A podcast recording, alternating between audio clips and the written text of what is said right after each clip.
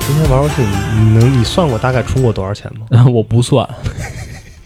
对不起，我不算。不算是吗？我你要说氪金最多呢，我肯定是万智牌啊。这我觉得呃应该有六位数了吧，可能都是吗？哦，那就是那个电子游戏啊。电子游戏应该我都还好。我之前我之前氪金最多的一次应该是《永远的七日之都》，不知道你玩过这个游戏没没？玩过，听起来特别二次元。这不是咱们公司的。我真不知道， 我真不知道这游戏。啊对，就是这个游戏其实就是很简单，它是一个就是战斗模式是 RPG，嗯但是实际剧情是 GO game，、哦就是你要攻略这个角色，就你被困在一个城市里，然后你只有七天的记忆，就是七天一过，然后这城市就开启循环，所以你要在七天之内攻略一个角色。哦，就像那电影吧，参加婚礼，然后被困在那个婚礼里对对对对边，一遍一遍把伴娘全部攻略掉。对，就是这么一个游戏。然后我当时之所以氪金，是因为一是上头嗯出了一个特别好看的小姐姐。第二个就是那时候刚工作，就刚有工资，就觉得我以前不氪金是因为没钱，嚣张了，对，其实我觉得我最穷困潦倒的时候啊， 就是刚毕业的时候，嗯，刚毕业，然后也没有工作，就那时候也没有固定的经济来源，对然后你还得经常跟朋友出去玩儿，然后就就朋友当时是从沈阳还有从长春来找我，嗯我那时候在哈尔滨嘛。本来你说你应该尽地主之谊，请人家吃顿饭吧，啊，对啊，没钱，兜里一分钱都没有。这么尴尬吗？也不也不好意思找爸妈要是吧？那会儿对，就是尤其是你觉得我已经毕业了，就啊，不应该管家里再要钱了。对我刚毕业时候也是特别焦虑， 对吧？对我现在也很焦虑。其实我们今天聊的不是氪金这个话题，嗯我觉得是一个焦虑的话题，就怎是焦虑的话题了吗？对啊，就是一个焦虑的话题。如果嗯大家五四青年节前后啊关注了 B 站的话，你会发现它的热榜，热榜第一并不是 B 站自己做的青年节的企划，嗯，叫我不想成为什么样的人，是那个吧？好像吧，没事，对反正因为没人关注，其实挺多人看，因为去年是后浪嘛，去年后浪声音比较大嘛，啊对对对，呃，今年这个好像他稍微调整了一下这个方法，但还是有一种怎么说，有一种谄媚的感觉吧。谄媚的感觉。对，就是好像他是在为了哄你们青年，所以他才做了这期节目。呃，就现在所谓的一个媚青的一个风潮是吧？对，我觉得有点这个意思。然后结果他热榜第一不是这个，被一个玩家上传的一个事故视频，啊，一个明日方舟玩家，他怎么说，一只大哈鱼， 就是他的 ID 是一只大哈鱼，就是嗯一个明日方舟玩家，他呃前一天喝多了，然后不小心往游戏里氪了三千块钱，然后这但这件事儿本身其实怎么说呢？我觉得也没有那么有影响力，但嗯主要是他因为喝多了，所以他在视频里表达出的一些观点，有一种能代表年轻人的一些特性，比如酒说。后吐真言，对 对对，就酒后吐真言那种感觉，嗯而且就有一种悲天悯人的情怀在里面，就大家会觉得这才是我们青年的现状，而不不应是秀，很神奇。就是我觉得当代青年真的，如果说大家看了那个视频都有共鸣的话，我觉得就是陷入到一种很焦躁的一种状态之中。嗯就一方面，我们觉得在当下这个年纪，二十多岁、三十多岁，我们应该为社会、应该为整个世界尽一份力，我们应该去做一些有意义的事情，这是我们的使命，这是每一个人的使命。但是另一方面，我们在现在这个社会中，我们又很难去做这些事情，我觉得就是一种很矛盾的状态。哎，我昨儿看好像说今年大学毕业生有九百多万吧，嗯，好像就嗯又得是一大波什么，就所谓每一年都是最难就业季再创新高。啊，大家都都是在创新高。对，就是这两年有一个趋势，就大家开始考公务员了嘛，因为嗯我觉得这个呃，我自己的思考肯定是跟世界的变化有关系，就世界格局的变化有关系。嗯呃，特朗普这几年对中国的一些态度，包括他呃下台之后有一些，就是我在这儿不太好说的一些东西吧。然后我们能发现，我们国家的一些态度明显是已经发生变化了。嗯然后包括整个世界也完全不是我们最开始想象的那个样子。就我们之前也聊过，现在网上的舆论整个的风向已经和当时十年前完全不一样了。对，十年前就是我刚上大学的时候，我还很清楚的记得，就是一零年我们国家有一个很严重的事故，就是温州动车事件。啊，撞了是吧？对，不知道那时候你还有没有印象？我我肯这个我肯定是有印象，当时。呃，我记得有很多的记者在发声，在质疑，嗯然后再去现场的去报道。对对对，那会儿就是，可能舆论环境确实不是太一样嘛。对，因为那个时候我印象很清楚，有两件事儿。第一个就是大家都疯传说，呃，就是新闻告诉我们啊、呃死伤多少人，嗯大家都传，哎，这个数字肯定是假的，嗯实际都是隐瞒了那。个三十六是吧？一个神奇的数字。，对，就大家都会说啊，它不能超过这个数，不然就会有人嗯离职。但实际上并不是这样的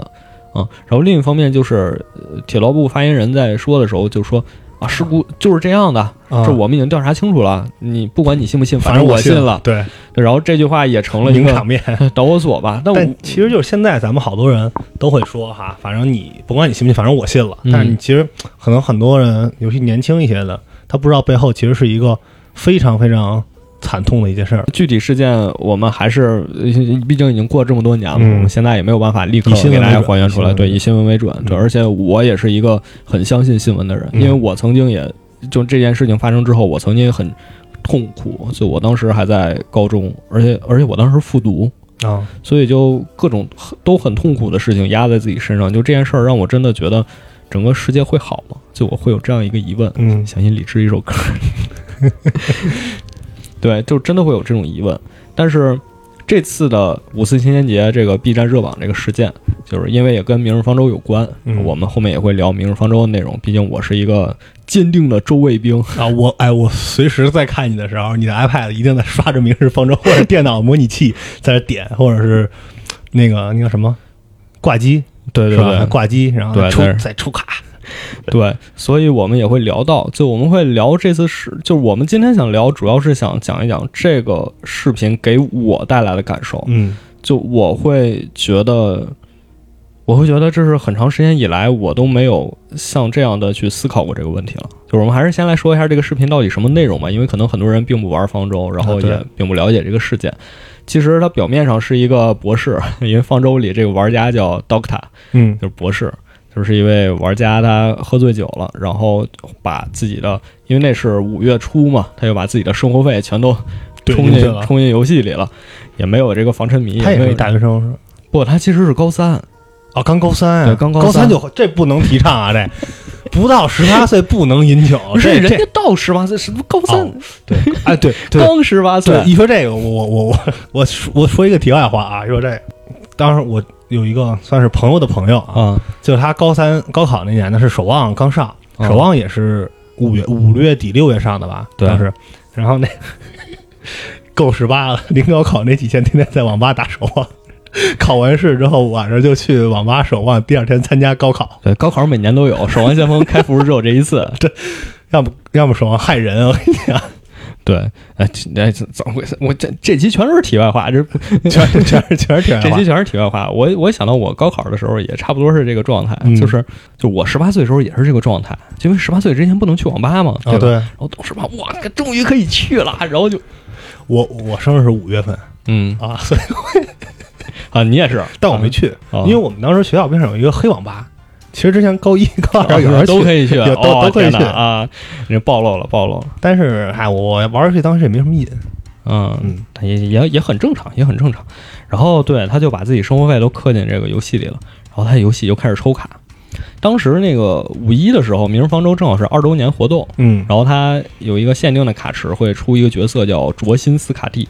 这个明日方舟里所有干员，它的原型都是动物，然后这个哦斯卡蒂的原型就是虎鲸，就是鲸鱼。哎，它都是女性吗？还是也有男性也有男性，也有男性就有点像那种兽娘那种概念嘛。对对哦，就是方舟里，其实它方舟之所以现在这么火，它很大一部分原因就是它男性干员也相当的设计的好看，很吸引人，嗯对，然后女性干员也不会说像其他游戏那种媚宅那种胸特别大那种，啊，就穿的巨暴露，就可能过不。了审的那种。对是吧，它的它的整个干员的服装啊，整个设计都非常的潮流，嗯嗯，就是就是不管是男性还是女性都会被它它吸有点引，像一个 Q 版的尼尔那种感觉，呃，差不多吧，嗯差不多有，点赛博那种。，对，所以说当时他就为了抽这个角色，然后充充钱就开始抽，嗯，然后抽到之后当然是欣喜若狂，加上他喝多了，然后整个人就开始胡言乱语，胡言乱语。但是你知道他第一个想的事儿就是，因为斯卡蒂的原型是虎鲸，嗯，但是虎鲸生活在大海里，这个大海就会被核废水污染嗯污染，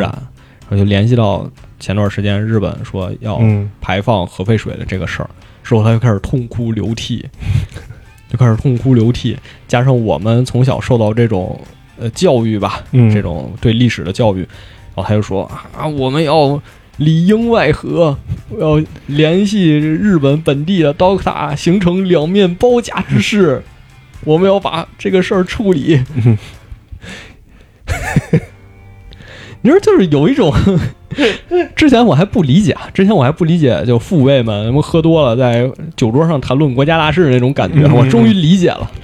终于理解了。前就感觉自己就就是应该叫什么，就像那个超体一样，是吧？已经看透了，突然就这是传播最广远的梗，就是他说我们要形成两面包夹之 势，但实际最后大家弹幕打就是两面包夹之势。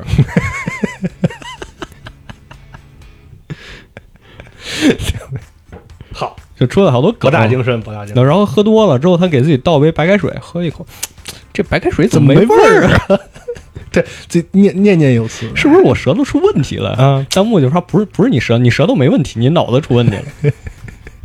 然后弹幕真是他太精彩了，弹幕可太精彩了。对，这这是反正我平时看好多视频，不愿意开弹幕，嗯， 我老就是咱实话实说啊，有时候感觉有点降智。降智可爱极了对，但是这种你就必须要开。弹幕特别精彩，对你知道吗？就前两天 B 站不也上了那个扎克施耐德剪辑导演啊剪辑版那的《个正义联盟》嘛？对，然后我朋友就说，我就想，我就我就想在 B 站看，我就想看弹幕，哦，就要看弹幕我。就我就要花六块钱看弹幕。对，然后他就开始关心这个核废水事件，嗯之后就说：“哎呀，处理不掉怎么办？我们要派我们的精英干员艾亚法拉到前线把它处理一下。”这个艾亚法拉这个角色就很神奇，因为他在游戏里其实是一个非常非常强的干员，就基本是这个游戏的天花板，哦，就是战力上那啊对对，就是是你有他就可以降智，你就可以过很多关那种，哦就基本是这么一个角色。所以他第一个想到就是派他，我要派他去处理这件事儿。嗯就合情合理。但是另一方面呢，艾亚法拉在游戏里也是一个很悲情的干员，就是他的身世、他的人物是非常悲惨啊，的，就他其实这个游戏人设还是立的不错的。呃特别不错。嗯就我觉得可以详细的说一说艾亚法拉这个角色，就是大家都叫他小绵羊，因为他原型是一个小羊啊、嗯嗯他其实他的父母是研究火山的科学家。就他去研究火山爆发呀，研究这些嗯成因啊什么之类的这些事件，家对，地质学家。但是呢，他父母在一次很普通的火山爆发、一次事故里就死掉了没，了啊对，死去了。嗯，这件事儿其实是有疑点的，因为对于这样两位科学家来说，这么一次简单的火山事故不足以带走他们，啊，但是他们还是牺牲了。所以很多人认为这可能触动了背后某些集团利益之类的，嗯，嗯因为就是整个明日方舟世界，他们的所有科学都围绕着一个东西叫原石，就是说，不管是科技也好，还是魔法也好，所谓的魔法都是通过这个东西来进行的，就是嗯都要操控这个原石，你才能施展这原石技核艺。心生嗯产力 对对对，就这种东西，就我们现在世界所有什么石油啊、什么核啊，其实在泰拉世界就都是原石。嗯然后这个原石的成因其实就跟天灾有关，就火山爆发呀、海啸啊，就跟这些东西有关系。啊，所以他父母研究这个可能又触及到某些人的利益了，所以就然后发生了这种当然，惨就你剧。要万一知道这怎么人造了什么的，我们嗯这怎么办啊呀？对，有可能，嗯有可能。然后艾亚法拉作为他们的孩子，就理所应当的接过了父母的这些调查、这些研究的啊数据，哦嗯然后去继续这个研究。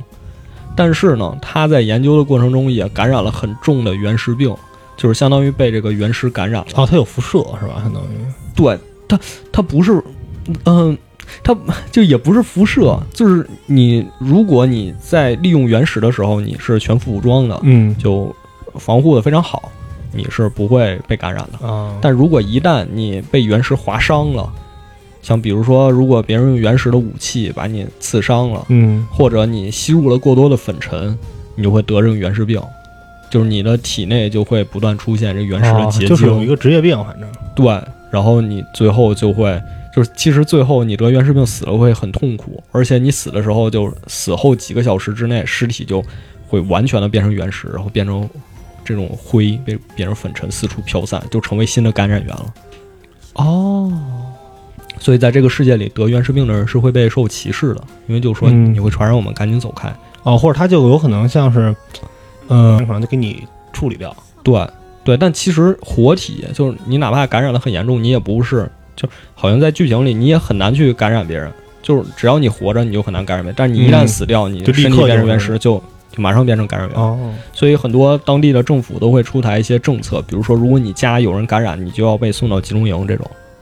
然后反正就得限制活动，对，像是然后对，然后比如家庭如果他家里的孩子得病了，他就会嗯把他保护起来，就是说假装就是说他没有得病，他哦，这样，因为其实你原始病初期在身体表面也很难表现出来，但你嗯如果一旦进入到中期或者后期，你的身上就会出现结晶，比如说你的皮肤或者你的身体某个组织就和它进行融合，嗯就你就没法伪装了。然后艾亚法拉就是得病，而且也病得很严重，就是他的视力和他的听觉都严重受损。但是他为了继续进行火山的研究，他还是不顾一切的，怎么说，就历经千辛万苦到了一个标记好的地点去进行地质勘测，就是这样。就这是他自己的故事，而且他里面也说了，就说每次想起来我爸妈离开我的时候，我都会觉得很痛苦，尤其是在见识到火山之后，火山爆发那种绚丽的景象，让我想到我们人类对它的研究一代接着一代，而它就在那里，就是我们每一个人都逐渐的接近真相，而我的父母就是站在前方引领我继续走下去那个人，就是他，他对科学的这种追求，嗯，就说哪怕我身体现在已经这样，我也要坚持着我的科学理想，我信念要吧追求真理。就这种事情真的特别触动我，嗯我觉得也触动了很多人。伴随着他整个身体机能下降，这种时间的紧迫、时不我待这种感觉，就是整个小绵羊在故事里是这么一个挺悲惨但又很惹人怜爱的角色，嗯，然后加上他又游戏流非常强，所以主要是因为强大才愿意用，对，又又强，所以很多人也喜欢他。对，所以这个 UP 主才说我要把小绵羊送回去，把它啊稍微处理一下。我有大将喷风，对，但是之后他马上意识到他的人格分裂，你知道吧？就啊一个是醉酒人格， 一个清醒人格，就开始不行啊，怎么能把小羊送过去啊？这小羊已经病这么重了，然后再去遭受核辐射，他已经很累了，哦对，小羊会脏的， 我就直接破防了，我就破防了，我不行了，啊真的就是那种你对一个虚拟角色的爱，但是我们这么说有点不太地道，就是你对一个人的爱，你已经到了那种我知道你能解决这件事情，但是我不会让你去的，因脏了为你的手对对，因为我我我担心你，啊，我不想让你去参入参与到这件事情中。然后之后他就就整个人开始暴风哭泣，说都是因为我没有力量，我们太弱小了，我们处理不了这件事情。嗯就是这种现实和游戏的交织，就是他知道在现实生活中我们就是没有办法去解决这件事情，嗯我们人言为轻，我们每一个人都，我们能做什么呢？我们好像对啊什么都做不了。我想起一二年，就是当时国内真是好多游行嘛，对，当时大家还不太理智，就会砸车，砸车啊、砸店什么的，嗯但其实损害的都是我们自己身边人的利益，就并没有真的并没有影响到人家。对对，也并不会产生什么影响。但是你现在在听他说这些话，我觉得就特别难过。就我每一次看都破防，就是说，真的，我们真太弱小了，我们又不能像以前那样冲上街，我们要嗯没有用。那我们能做什么有用的呢？好像我们也做不了什么。但是这件事儿却实实在在的会伤害到我们，会伤害到这个世界。就我们作为一个不说别的，就至少从小告诉我们要环保这么一个意识，我们有这么一个意识，我们知道这件事情之后，我们会觉得这是，就哪怕不是说我们针对日本怎么样，我们就会觉得这件事就是不对的呀。对，而且其实这个事儿看起来就特别割裂，就是你看啊，咱们就说，嗯、其实很多的国家的人或者是民族，在咱们就是任何这种种群都是有一种刻板偏见的嗯啊，很多的文章啊、视频那种一拍到日本就是哎。彬彬有礼啊，对，讲卫生，讲规矩，大街上没有垃圾桶，也没有垃圾。人家那个呃，汽车礼让让行，干嘛都排队是吧？去看，哎，对，去看奥运会和世界杯都把垃圾带走啊，就对对对，他们干的事儿，你就说这个事儿，如果是一个，嗯、可能就是咱们的印象里边儿就是不太注重这些的一个民族或者一个国家干的，就耍混那种事儿，你觉得啊，这是像他们干的事儿，对但你感觉是，哎呦，好像平时一个正人君子啊，私底下就是干这种事儿，对，就是你在小事儿上都这么讲讲礼节，怎啊对么啊你一到这种大事儿上你就犯浑呢？就感觉对，就是我就排了，怎么着吧？对，就主要是，然后这又是一种割裂，而且你又是一个岛国，你四面环海，你什么都要靠你的渔业，靠这些东西去生活，然后就就自断双臂的感觉，就让人觉得不可理喻。很多行为，就是我觉得这也是一个很让人难过的事儿。就我相信日本的民众，我有很多日本的朋友，我也问了他们，我说你们对这件事儿怎么看？他们也觉得很不能接受，但是很都难过就有点不可思议。你说你又要办奥运会，嗯、这国际形象一落千丈啊！对呀、但是但是日本的，就是日本人本身，他们也做不了什么呀。对，就我觉得这是比我们在这儿空难过更要 更要揪心的事儿，就是连我们自己都做不了什么。对，就是甚至说，你说他们的所有那些渔民，他们就是他们的，包括那种刺身的产业等等，这些全都肯定是很大很大的影响。对啊，就是他们都做不了什么，所以我觉得这 UP 主特别理智，你知道 吗？就哇，就大家都说你战术规划特别卓越，所以我们要里应外合。民意可用是吧？我真的就是，哎呀，他说到这儿，当时我第一遍看，我一开始还真的是当看笑话看，因为我、啊我最开始看的时候非常早，因为听嗯醉话是因为吧？我本身就玩儿方舟嘛，所以我第一眼看到的时候肯定比他后面广泛传播出圈之后要早得多。嗯，我当时看几十万播放，我当时看我说这有什么有意思？我就看他喝醉了在那儿抽卡，啊，说这怎么谁没喝醉过，谁没在抽过卡在那儿讲相声，结果他突然说这句话，我当时就不行了，啊？当时在街上走，走着走着眼泪就开始控制不住了。嗯，哎，就我觉得情感太真挚了，就是喝多之后，你的这种情感表达真的不是说你能演出来的。对，而且我想到自己，就我好像很久都没有思考这种问题了。就你看，刚才说十年前我会考虑这个动车事件给我们国家的形象造成了多大的影响，嗯给我们就我们的民意呀，包括我们的呃宣传呀，里面会有多大的问题。而我作为一个普通人，我只能在这种漩涡之中打转，我没有任何逃离的办法，我也没有办办法去解决这件事儿。我会去思考这些东西，但十年之后呢？就如果不是看到这个视频，我可能对核废水这个事件哦，排了排吧，不会有这么多反思，可能真的会觉得，呃，直觉会告诉我这是一件不好的事情，就仅此而已了。就麻麻木了，真的就是麻木了，就是像藤野先生里边那样，就你可能不会去围观并且喝彩那个幻灯片里的内容啊，但是对，就哦但是但你可能你就走过去了，走过去了，对，真的是这样。我我我觉得我看完之后，我觉得自己不 配，年纪怎么年纪轻轻的就这样了呢？是吧而？且我不知道，我不知道你听完之后你有什么感触，但反正我是这个感受，就我觉得好像真的是。就你知道特修斯之船那种感觉，就是好像十多年前自己意气风发那种状态，好像随着年龄增长，一次换一块木板，换到最后我还是我，但我又不是我了。哎，其实很多事吧，我觉得这可能说点不能说的哈。就比如前两天那个，然后昨天呢，公布了就是所谓的这个官方通报，呃官方通报，底下呃这个评论区风向大变。我我觉得我觉得可以说点能说的，这我就觉得这个昨天那事我看的我他妈都想骂人。可以说点能说的。其实其实这件事儿啊就是肯定是有先例的，就你想想一年一年前一年半以前这二二七事件就肖战这个事儿。当时就是大家全在下面说，我们哥哥就没错儿，我们下次还敢，全都是这种风想。向冲这儿冲那儿，对，然后结果肖战被迫要出面道歉之后，下面就开始说啊，这都不是我们干的，这这我们道歉。啊，我觉得这就是一拨人啊，这就是一拨人啊，就是他们就是会说两面的话，图什么呢？我觉得就是很可怕。他到底是，就是我我现在看不懂了，就是很多的评论区是，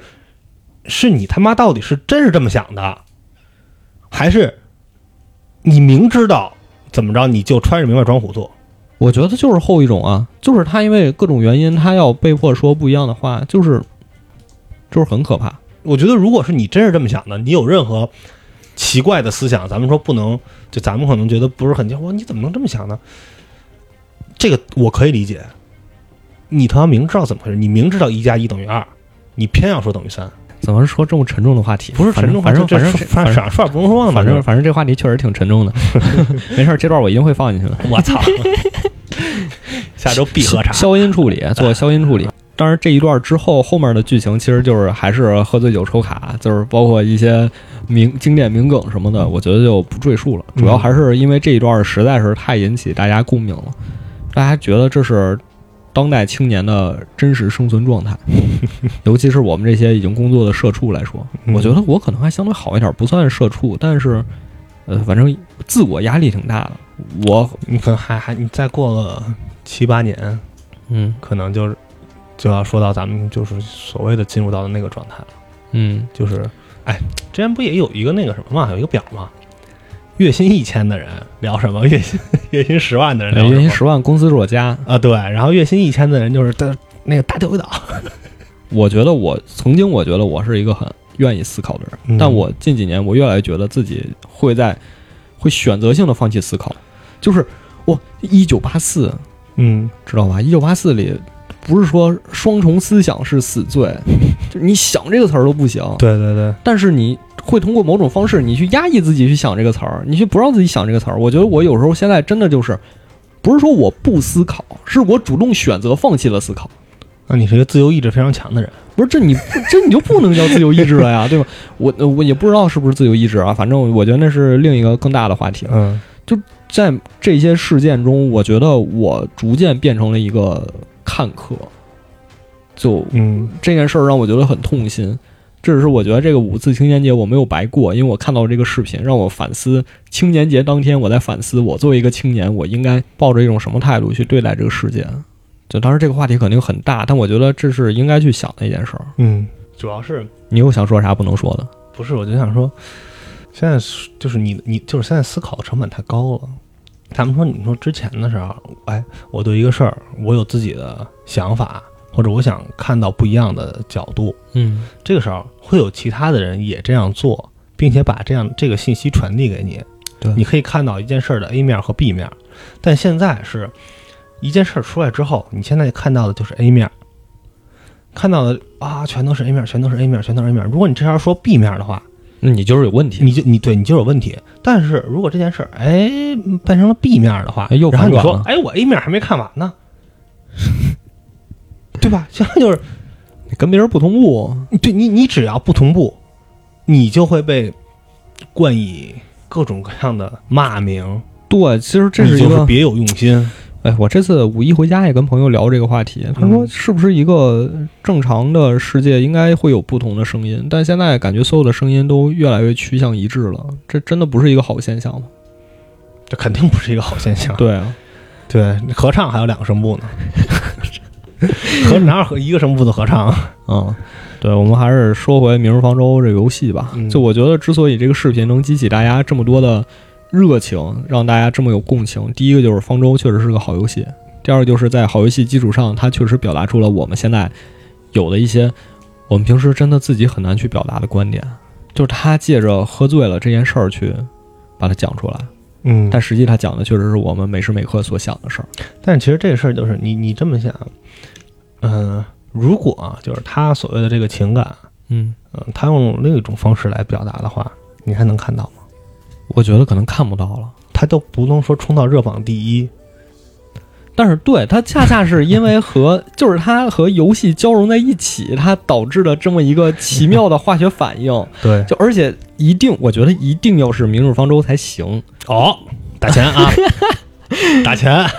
为什么？为什么？因为我觉得方舟和其他游戏真的不太一样。嗯就是你在其他游戏里，你不管是呃就 RPG 吧，你扮演这个角色，你会觉得这个游戏，呃，这个角色是在拯救世界，或者说怎么样的，你会觉得、嗯你就是天选啊那种，嗯对对对对，他会给你一种这种感觉，哪怕是《魔兽世界》，你一开始扮演角男，你也去，就是说我们组成一个远征军，做了很多伟大的事情。嗯，但是你在《明日方舟》里，虽然你是罗德岛的领袖，但是罗德岛这个东西，它是一个移动的军舰，就在陆地上能移动的军舰。而这个罗德岛在《明日方舟》的世界里本身就很微不足道，就它不是一个特别大的国家，嗯也不是一个特别大的组织，它只是说有口皆碑，大家会口口相传，嗯只是说这么一个呃信誉比较良好的组织。但是你说它的军事实力，包括它的各种政治上的筹码有多少，真的没有。我觉得这是方舟这个世界刻画的很真实啊，虽然这个游戏肯定不真实啊， 啊，啊，但是这刻画的很真实的地方，就是让我们知道，我们愿意去代入，把自己代入进那个世界里。嗯就是它呃，和罗德岛相比，我们在游戏里看到啊，一会儿出来一个精英干员，啊他的能力是什么？能操控意念、操控物体等等。我会觉得哇，这已经很强了。嗯但是故事里总会告诉你，你这个能力不值一提。你跟我相比，你根本攻击不到我，嗯而我就是我比你强这么多，我也打不过人家。啊斗宗强者恐怖如斯，对，人什么皇帝的内卫，我一个人才能单挑两个内卫，但人家成千上百个，是吧？啊，说内卫是把上古邪神的碎片封印到自己的装置里，来啊借助他的力量。就一层一层的呗，对能人外面有人弄， 对，就就这个意思，啊有点修仙小说那味儿了。嗯 但其实他这个世界，尤其他给你讲述的故事，就是这个世界发生的很小的一件事儿，所以你放大到整个世界来看，你会觉得就很真实。如果嗯你像其他游戏那样告诉你，你现在发生的故事就是这个世界的大事件，嗯那反而就丧失了这种感觉，就变得很平庸了。嗯，而恰恰是你知道这个世界上那么多国家，他们无时无刻产生着阴谋，他们有自己的事情，他们有自己的事件要处理，他们有自己的军队，每个国家都有一个王牌军队，什么黑梭影卫就是刺客，啊，还有赦罪师，这就是暗影，对，什么一剑就能劈开一座山，等等。你知道，他每个国家他们都有自己的组织，嗯而你只是这些国家之中你要在其中斡旋的一个小小的势力。嗯，就像一个中立的雇佣军那种感觉，对，或者说或者说你在跟人家合作的时候，人家都可能都不太正眼看你。啊，说你哦，你去吧，哦，罗德岛啊，那行，那你你们愿意承担这个责任，那你们去吧，嗯，就是这样。你执行，明日方舟这种世界观更让大家能感受到我们在这种天灾面前，我们在这种世界的危机面前是多么的渺小无力。就虽然我们可能已经在在我们自己的岗位上或者在其他的岗位上已经很有成绩了，但是在这种事件面前，我们就是披头散，对，很难做到什么。嗯所以我觉得一定要是明日方舟才行。就是就是前段时间不是跟彩虹六号联动吗？啊，我是一名材料玩家，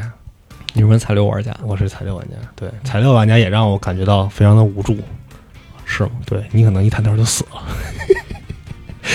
你你觉得自己全副武装？哎，我这局我要我要我要杀我要杀杀对面，我我我我我蹲在一个角里，觉得自己有些小心思，然后突然就死了突然下面过来一个小车，啊！突然你就啊，你哎，你要打小车，突然你就死了。对，这差不多吧，这个感觉。嗯、就是呃方舟和彩六那个联动是我最喜欢的一个故事吧，嗯算是最喜欢一个故事，因为他们是真是两个世界的不同视角，就我觉得这种视角会更方便我们去带入方舟的世界嗯和泰拉世界，因为它的设定就是彩虹六号的小队在执行一次任务中说，我发现了一个生化研究所，嗯我们现在要去把这个摧毁掉。然后结果他们进去之后，时空产生了裂缝，这整个研究所就进到了明日方舟的世界。啊，研究生化武器这个博士就说：“哇，你们这个世界到处都是生化武器啊！ 你们这不就是生化武器吗？”啊然后他又怎么说自己开始使用原石，然后又各种邪恶的研究发明就出现了。嗯然后这边彩虹六号小队就反而他们是在探索这个世界，就是他我们可以带入到他们的这个角色中来去认识这个世界。就比如说两个世界会有不同的科学架构，嗯就我们世界的科学当然我们现在都知道了，比如什么枪啊、炮啊、对榴弹啊什么的，嗯但是人家就完全没有这些东西。他们有枪，但是他们那个枪就是手枪形状的法杖啊，啊，就跟手枪相让打火机差不多。对，你以为是枪，实际它是法杖。然后它子弹就是你把子弹射出去，其实就是用了一个魔法，嗯就大概可以这么理解。就是他们的科学结构完全不一样，他们的车也没有汽油，就全都用原石来发动。啊，我说那我不会这个操控原石怎么办啊？那你就歇着吧，那什么都干不了。 就是这知种，知识就是力量，是吧？对，就是这这是我们看来好像像魔法的一个东西，但在他们看来就是科学，就是我们每个人都能操控这个，所以是科学。但是因为我们是人类，所以我们操控不了。好多人猜测呀，《明日方舟》这个世界可能是我们现在的世界就毁灭掉之后，嗯有重新兴起的文明。啊，就我们都是人类嘛，嗯但是他们都是亚人，就是都是兽娘，嗯他说是亚人，然后唯一的博士，就我们扮演的角色博士，应该是个人类，他不会受到原始病的困扰，就他不哦会被感染，而且他的血液也能治病。唐僧肉有点那感觉， 那个张起灵张张张起灵，张起灵是吧？不会受到任何外力啊，血还特别厉害。对，所以彩虹六号小队他们进到泰拉世界也操控不了原石，嗯，但是他们也不会被感染，哦所以有些人猜测可能是这么回事儿。哦，就相当于你其实和这个世界的核心其实产生不了交集，对你就不是不是一家人。对，就我们是上一代人，啊你们是下一代人，咱们有断层，其其实可能是这样的就是代沟，代沟。你看，对啊，现在年轻人喜欢的东西，老年说啥什么玩意儿呢？对，然后我们就通过彩虹六号小队的这个视角来认识这个世界，嗯，就包括他们跟当地人聊天儿。他说，当地人问你们来自哪儿啊？说我们来自一个神奇的世界，因为他不能直接告诉我们穿越来的。啊，我们来自最南边儿，大陆的最南边儿。说啊，南边儿沙漠，再往南走还有一片大陆。他说对，还有，我们来自那片大陆，没有矿石病，嗯，当地居民就傻了，说没有矿石病，得是多么美丽、多么纯净的一片世界呀、得是多么美好的一个地方。嗯，我当时看到这句，我我也有点控制不住，你知道吗？就是这种两个世界对彼此的憧憬，就是你你当你听到他说这句话的时候，你会想到我们这个世界的确没有矿石病，但我们他们有各种各样的东西。但我们还有，对我们还有战争，我们还有这个核废水，我们还有啊对，哎各种事情。这就是一样的嘛，就这所有人其实都是这样啊。那个就是老话嘛，你要老看什么第三调解室那哦种，你就知道 你们家没这事儿，你们家有别的事儿。你怎么这么喜欢第三调解室啊？不是因为这个，我小时候吧，老老看这个节目，就中午午饭时间放假，暑假在家，然后有时候我妈从医院回来给我做饭，我们俩吃饭，要么就是法制进行时，要么就是第三调解室。对，当时他说，当时我看到台词出现这句话的时候，我确实有点不太行了，就特别想哭，因为我觉得，呃，包括彩虹六号小队里有一个角色战车嘛，嗯就是战车，他的个人信息就是他是一个俄罗斯人嘛，对，他是一个俄罗斯人，然后结果他穿越过去，在泰拉世界有一个和罗俄罗斯对应的国家叫乌 萨斯，啊，就是俄国，就是毛熊。明日方舟主线的故事发生在的城市叫切尔诺伯格啊啊，啊，我相信你一听你就知道这个。嗯然后说，战车来的时候，其实呃，罗德岛已经解决完了切尔诺伯格的事件了，因为当时是呃有一帮反叛军就是整合运动，他们都是感染者，他们说嗯我们把我们这些感染了原始病的人联合起来，我们要武装反抗，嗯他们就呃操控这个切尔诺伯格这个城市。我们说天灾爆发嘛，然后都大家都城市都能四处移动，就通过这个原石来操控整个城市移动，嗯，控制这个切尔诺伯格撞向龙门自反杀叛。式，我们要反叛，啊对，反正就这个意思。然后当战车了解到切尔诺伯格发生的整个事件之后，这我熟啊。对，因为他本身是一个挺乐观开朗的人， 嗯挺愿意跟大家聊天的人，就是我们这么一个大叔的形象，嗯特别友善，也特别善于给人解惑。但是他知道这件事儿，就是说他坐在罗德岛船舷上，我就坐在自己的机枪架子后边。坐在就反正就坐着，久久的没有说话。嗯就是再联系到剧情里，我真的觉得就是每一个世界都有每个世界的苦难，但是我们总希望有一个更光明的世界，而且我们希望这个光明的世界是真的，它是真实存在的。嗯有一个乌托邦对，有种这个感觉。就像我最近在看那部剧，啥呀？这 那个《朱比特特别传这情》，嗯乌托邦主，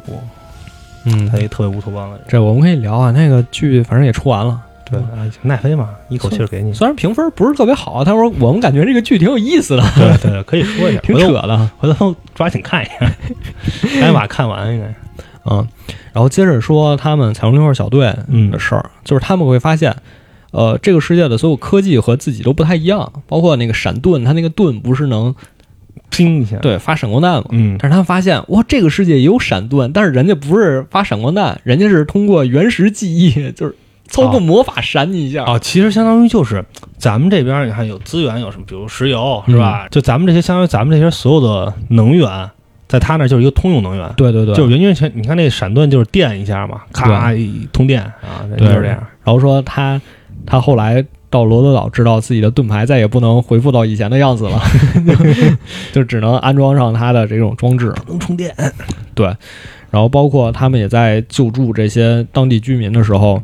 感悟到了一些东西，就包括看到了原始病人死去时的场景。就嗯当看到一个人快死的时候，赶紧赶紧用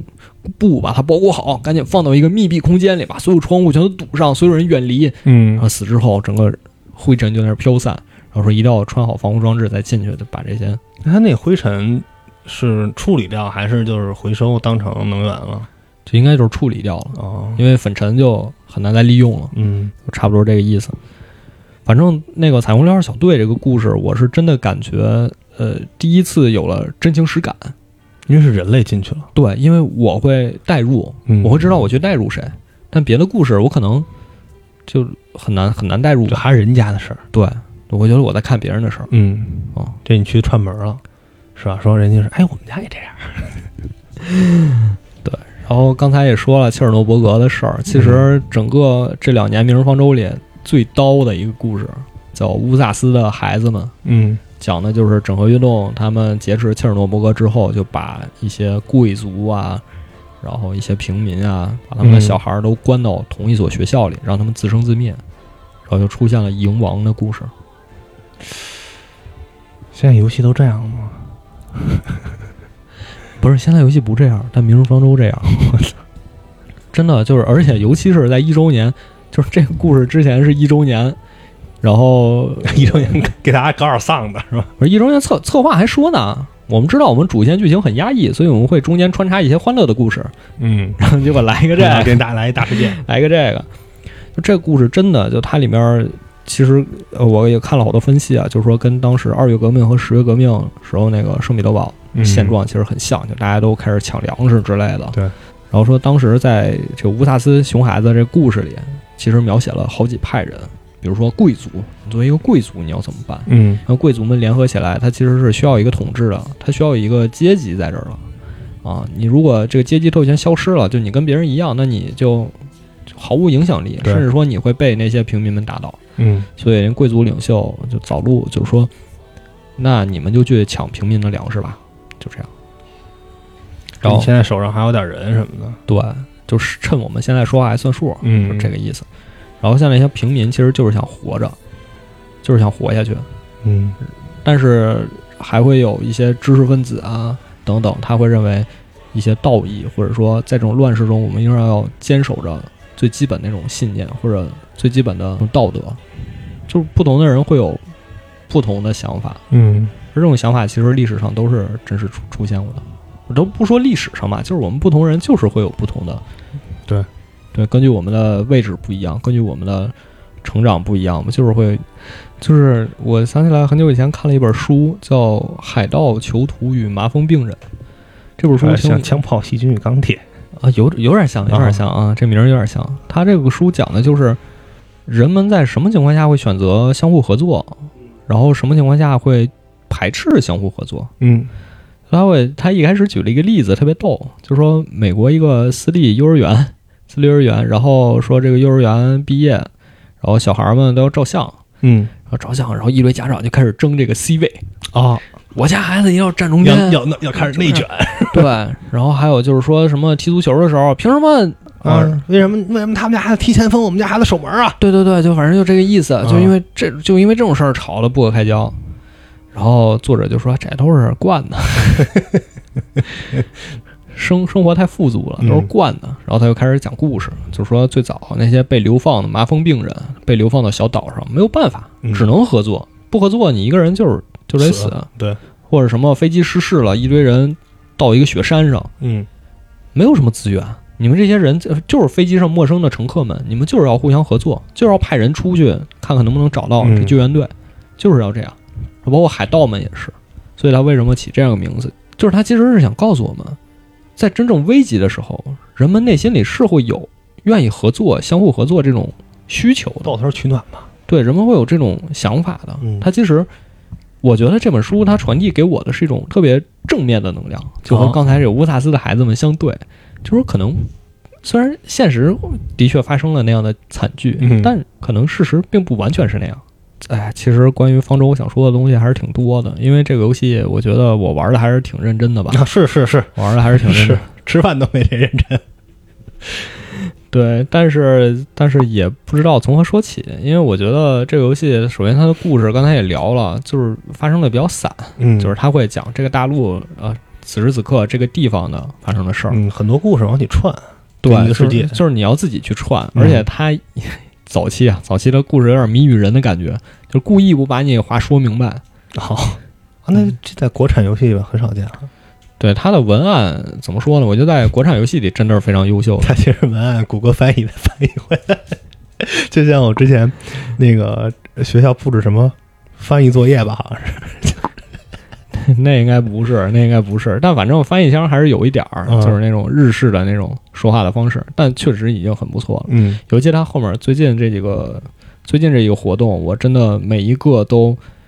看得很认真，用心体会，对，用心体会。虽然有一些感觉就是看个剧情，就只是看个剧情，但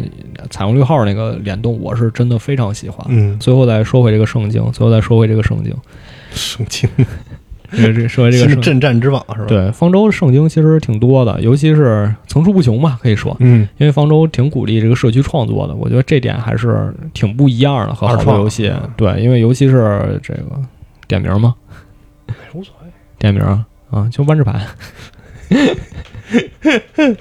啊，嗯，这这还是可以点名的，就是就是方舟特别鼓励二创嘛，然后你的二创就会带来更多扩散的可能嘛。嗯就是好，我现在身边有好多同学也都 开始玩方舟了，我也不知道他们什么原因开始玩啊，反正我给他们介绍，他们也觉得挺好的。啊，就就是有很多有 CP 什么的，是吧？哦，对对对啊，太好了太好了，我正好想说这个， 然后就是我，而且对对，有方舟磕 CP 也磕特别香，嗯哦我最喜欢的角色是能天使嘛，能天使能天使，对高达那个吗不是啊，不是，就能天使嘛，因为因为它里面除了动物的拟人之外嘛，还有两个种族，就是天使和恶魔嘛。啊，它里面有一医疗小队叫使徒，使徒里面一共有三个角色，有两个是恶魔。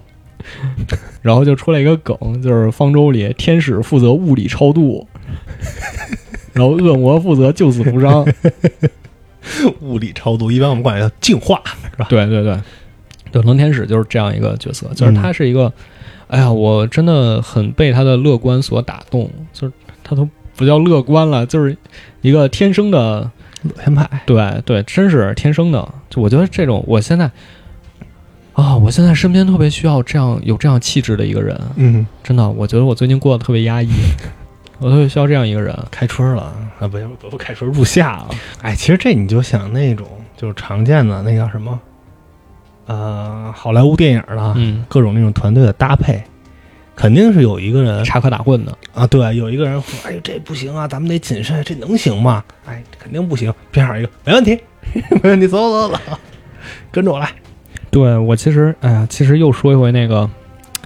我们特别弱小、没有力量这件事儿。嗯，我这这件事儿也是跟自这己，样对让你越来越悲观是吧？对对，也是跟自己情感有关系吧。就是嗯我觉得自己太弱小了，我在这个人际关系中我没有力量去解决很多事情。嗯真的，你知道我前两年工作的时候，这件事儿真的是我心里特别重的一块石头。嗯就我觉得我没有办法做到最好，为什么我没有办法做到最好呢？都是因为我贪玩儿，我懒，我没有花更多时间在工作上。我真的有一种这感觉，就是因为我的工作其实你说起来也很简单，就是负责玩这牌嘛。嗯各种新闻啊、攻略啊等等等等发文章啊，我会觉得我没有第一时间把这个新闻发给大家是我的失职，我会觉刚得才睡了一觉没看见。对我会觉得这是我的问题。我作为一个专门负责这个工作的人，我就应该嗯做成、做到最好。就是其实陈明阳现在接手我的工作嘛，我觉得他用了完全不一样的工作策略，我现在我会觉得他是对的。我觉得我当时有点太魔性、嗯偏执太执着了。对嗯对对，我觉得这样挺不好的。我我察觉，就是之前要上学的时候，嗯你是那种每次考完试，我都得把就是甭管成绩好还是不好，我都得把这卷子怎么着重新过一遍，恨不得我再把就是我错题啊什么的都整理出来。然后如果这次我可能没考好，然后会心里特别的，，对我肯定我肯定会很难受，但我也没有那么难受吧，主要还是因为错题可能不太多，就成绩比 较好。也没有，就挺印象深刻的。确实，我会觉得考不好对我来说是一件很负担的事儿。但是到了嗯大学，我觉得情况就不一样了。到大学情况就不一样了，因为嗯哎呀，就就真的是刚才也说了这么多年心路历程，我觉得大学的时光真的会让我觉得我的人是很自由的。嗯就我知道我想要什么，我也知道我想看什么，我也知道什么东西影响不了我，我也知道什么东西会让我觉得很重视。嗯，其实那会儿最有时间，然后有空间，有心态，对我觉得那个状态是最好的，就还可是以愤怒。应该就是巅峰的状态吧。嗯但是现在我们就只能这样了，现在感觉就是只能对自己愤怒，是吧？对，只就对，只能对自己愤怒。就是人的所有愤怒都是来自于无能嘛。就我，我就是个无能的人，而且，而且我觉得我们现在这个年纪还不能接受自己是个无能的人，但我们终有一天会接受的。我觉得，人生这几个阶段嘛，认识到自己的爸妈不是万能的，认识到自己不是万能的，到认识到自己的孩子不是万能的啊，不是叫万能的吧，就不是是是平凡的，对认识到自己爸妈是对平凡的。对，所以我觉得就是我这样一个状态里，我就很希望有一个能天使这样的人出现在我身边，然后嗯，就我我真的觉得他的快乐会感染到我。然后包括他呃所属的这个单位， 单位，企企鹅物流嘛，嗯，就是是一个物流公司，但其实也是算是一个黑帮组织。然后里面每一个人走私那种是里吧？面每一个人都很有故事。像嗯德克萨斯就是曾经是一个黑帮的老大的女儿，可能就是一个黑帮家哦庭，但是因为种种原因最后离开了，现在选择当一名平凡的快递员，不 还是黑帮性质的快递吧？平凡性质快递员。但是他有一个，他之前当黑帮的时候有一个很好的朋友叫拉普兰德，嗯，两个人都是就是原型都是狼，但他们的狼都是已经灭绝的品种，啊，就说他们可能是他们家族唯一的一条狼了。嗯，然后他的好朋友拉普兰德就没有走，也不是没有走出来吧，就还对两个人过去的那些事情，就黑帮的那些事情念念不忘。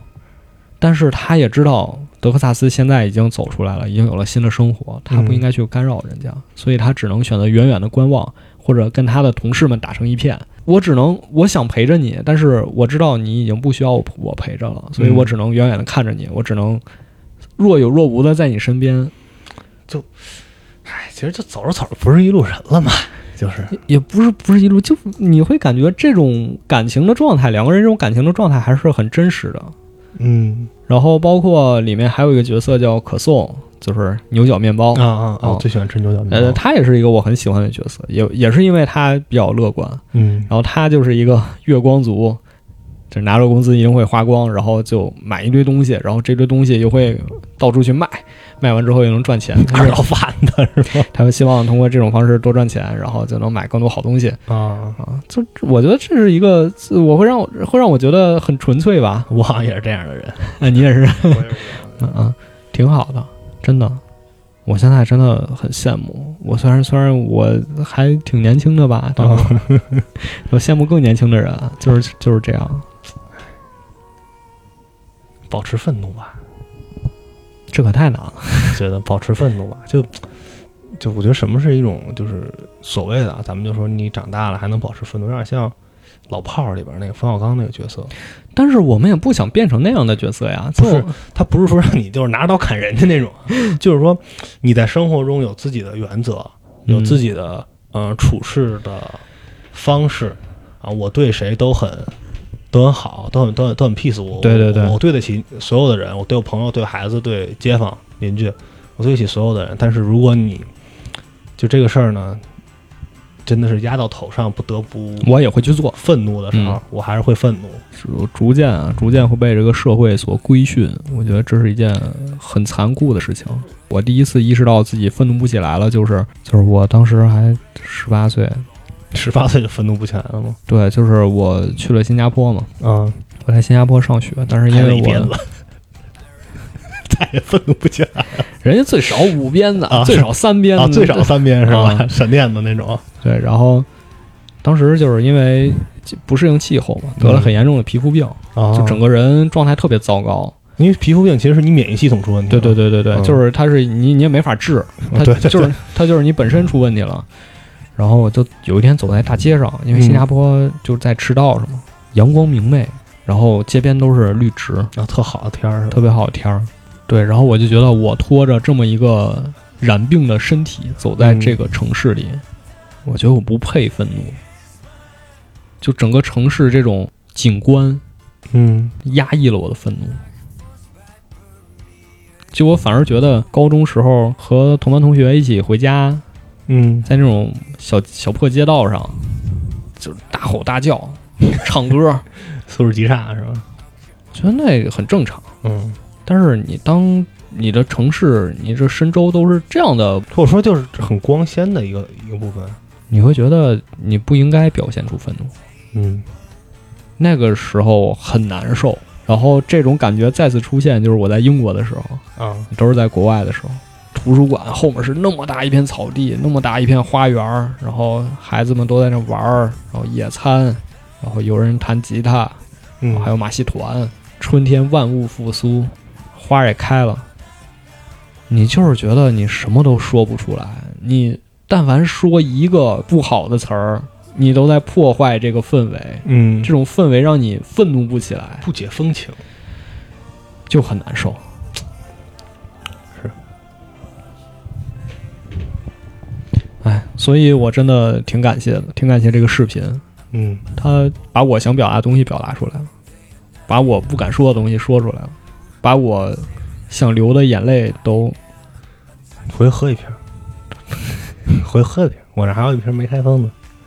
回去喝一瓶儿。喝一下。我现在不能喝了， 下期一边喝一边录，我操，录到最后俩人开始咱俩花了六千块钱， 为斯卡利献上心 脏。到最后把轮胎摔了，俩人也也磕了六千块钱。我永远喜欢森然。